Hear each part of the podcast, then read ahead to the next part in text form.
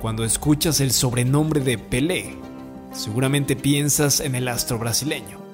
Pero en México tenemos a nuestra propia Pelé. O mejor aún, ella es Alicia Vargas. Sí, la misma que fue nuestra primera líder en selección mexicana durante el Mundial de 1971.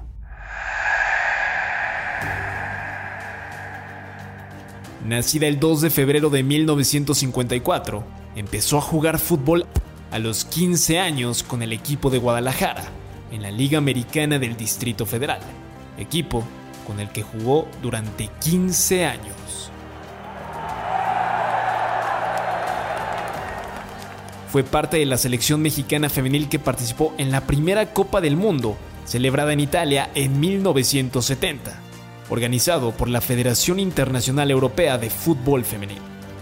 Con esta selección consiguió el tercer lugar de la justa, adjudicándose el campeonato individual de goleo con cinco anotaciones. Un año más tarde, repitió su participación con la selección mexicana en el Mundial Femenil de 1971, celebrado en México. En este torneo, el cuadro azteca consiguió el subcampeonato frente a Dinamarca, que se coronó campeona en el Estadio Azteca. No obstante, en esa época el fútbol femenil no contaba con el reconocimiento de la Federación Internacional de Fútbol Asociación, la FIFA, por lo cual estos logros no quedaron registrados como participaciones oficiales. Tras la Copa del Mundo, Alicia Vargas recibió una oferta para jugar en Italia con el equipo Real Torino, que le ofrecía un sueldo atractivo y una gran casa. Alicia prefirió quedarse en México a esperar que hubiera una liga femenil profesional, pero eso no sucedió. Así llegó su último llamado a la selección en 1991 ella tenía 37 años de edad y en esta ocasión era para un boleto a un mundial. Alicia aceptó porque creyó que el carácter de una Copa del Mundo oficial lo haría distinto al resto de mundiales que ella había vivido.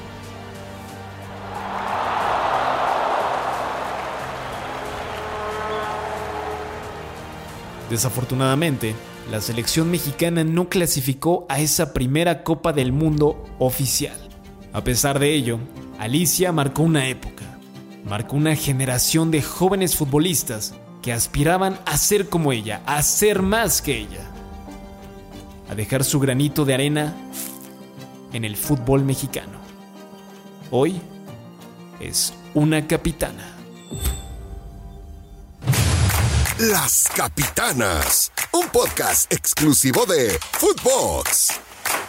Qué privilegio hablar con una leyenda, con una mujer que de la mano de muchas otras, porque creo que no me equivoco y si es así, querida Alicia Vargas, corrígeme por favor, eh, todo un equipo de pioneras de aquella primera Copa del Mundo no oficial en 1970 en Italia, también en 1971 en México, le abriste el camino a muchísimas mujeres y me incluyo que hoy por hoy somos apasionadas del fútbol, algunas jugando mejor que otras, en mi caso no también pero bueno, intentando acompañar siempre. Licha, te mando un fuerte abrazo, ¿cómo estás? Muchas gracias, muy buenas tardes, muy bien, gracias a Dios, aquí este, escuchándote una vez más y, este, y con gusto estar con ustedes.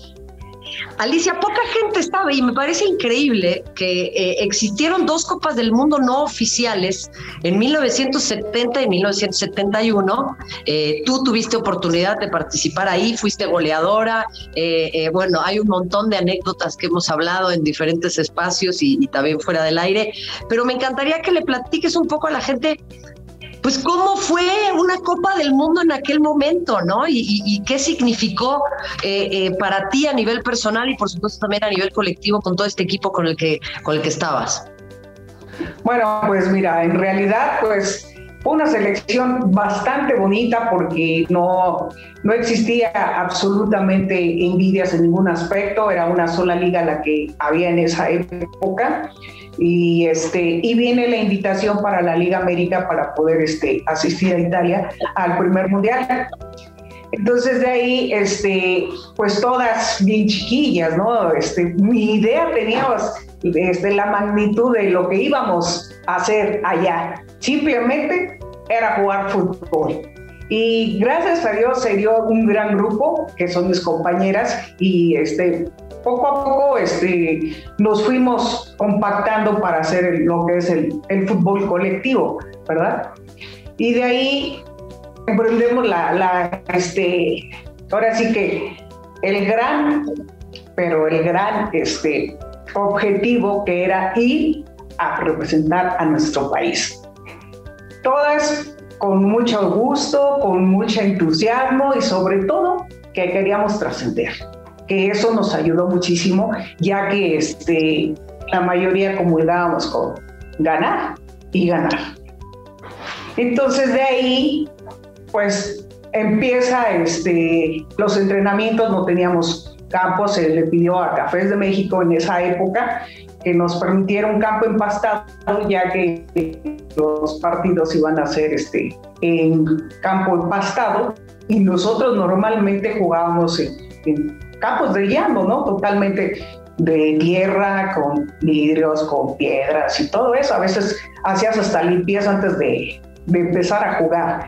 Entonces, para poder entrenar y no, este, ahora sí que no sentirnos muy cansadas y todo por la falta de costumbre, eh, se solicita Cafés de México para este, que nos prestaran un campo empastado y de ahí empezamos a entrenar muy temprano, a las 5 de la mañana, en el este, campo de golf de Chapultepec. Ahí hacíamos el acondicionamiento físico. Y ya de la 1 a las 8 de la noche, lo que era la técnica, la estrategia y, y demás. Entonces así nos pasamos dos meses porque no teníamos más tiempo para poder asistir a Italia. Y gracias a Dios, pues el grupo lo entendió y los entrenadores hablaron con nosotros y demás. Y para mí, pues, una experiencia bastante bonita, porque, pues, imagínate de no ir aquí a Xochimilco o de ir a las Dragineras y de repente vuélale hasta Italia, pues, imagínate sin papá, sin nada y pues muy jóvenes, ¿no? Y pues claro. ahí vamos todas por supuesto. Llegamos a Italia para el primer mundial, nos toca con este en Molfeta, nos toca con el mismo equipo rival que era este, las australianas. Y ahí nos reciben y nos, este, nos encontramos al Padre Rojo, un seminarista. Él nos ofrece las instalaciones para poder ir a, este, a entrenar muy tempranito. Y ahí empezamos, ya en Italia, este, hacer nuestros pininos y entrenamientos y conocer y el idioma, pues todo eso. Claro. Imagínate, este, también les caímos en, general a este, ahí a, los italianos en el hotel, este comedor y todo, que nos dijeron que si ganábamos, nos hacían una cena tipo mexicana. Y sí, nos vamos al primer partido, veíamos eh, un equipo bastante compacto porque decíamos, oye, ellos tienen mucho tiempo jugando, están bien altotas, este, fuertes, hoy ¿qué vamos a hacer?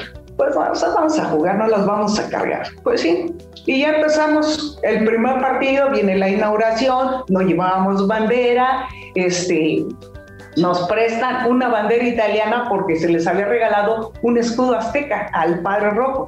Pues ellos no la hicieron y pusieron el escudo azteca en, este, lugar de ¿Sí? Y ya salimos nosotros al primer partido con nuestra bandera, porque no llevamos nada, absolutamente nada. Los uniformes nos fueron entregados un poquito antes de subir al avión.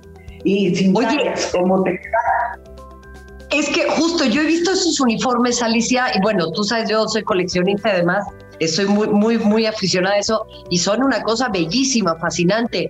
Pero yo también quiero centrar en una cosa que creo que nunca te he preguntado. ¿Con qué zapatos jugaban? ¿Cómo eran sus zapatos de fútbol? Normal, este, pues de cuenta, muchos tacos normales, ¿no? Pero este, al principio cuando empezamos a jugar eran los tenis super faro con tacos. O sea, esos eran con los que jugamos, con tenis, super faros, con este tacos y posteriormente pues ya usaban los mentados este colmenero que eran este en esa época los los mejores este zapatos de fútbol se puede decir Entonces ya, ya íbamos con zapato completamente normal para futbolista. Plástico, plástico. De metal ya fueron cuando jugamos aquí los Adidas. Ahí sí quedan tachones de, este metal intercambiables.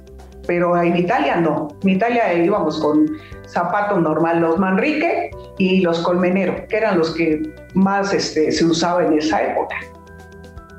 Oye, Licha, en ese, en ese viaje a Italia, corrígeme si me equivoco, o tal vez fue en una gira, yo no, yo no tengo bien el dato, pero ahí fue de donde vino tu apodo, la Pelé Vargas, o cuéntanos cómo vino ese apodo de la Pelé. Ah, bueno, eh, el apodo de Pelé nace después del primer partido, donde yo hago seis goles, de los cuales me quedan cuatro por dos horas del lugar de mis compañeras, donde goleamos 15-0 y se queda el marcador de 9-0 con las australianas. Y de ahí nace el que si me ponían Dominguini, que era el jugador italiano más famoso en ese momento, y, este, y Pelé. Y ya pues a final de cuentas, pues yo no supe ni, ni por qué, pero al siguiente día, después del partido, este, fueron los de prensa de Italia y iban buscando este, a, la Pelé. Y pues yo me los encuentro y les pregunto, oigan, que vienen buscando una tal Pelé. Le digo, no sé quién, yo creo que están equivocados o a qué se refieren. Y me dice Elvira, ¿eres tú? Ah, caray, ¿soy yo?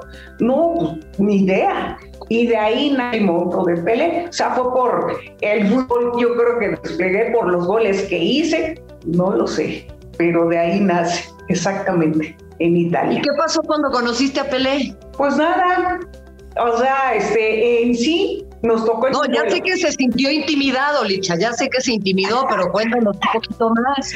No, no, no, no, no, no, nada de eso.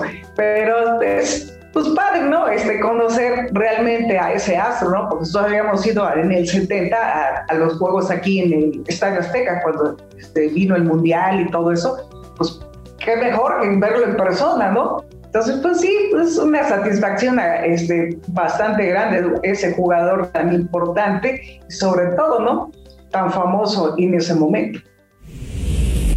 Esta fue la primera parte con Alicia Vargas exjugadora de la selección nacional. No te pierdas la segunda parte en el siguiente episodio de Las Capitanas. Entrevistas exclusivas de Adidas y Footbox. Hablamos fútbol.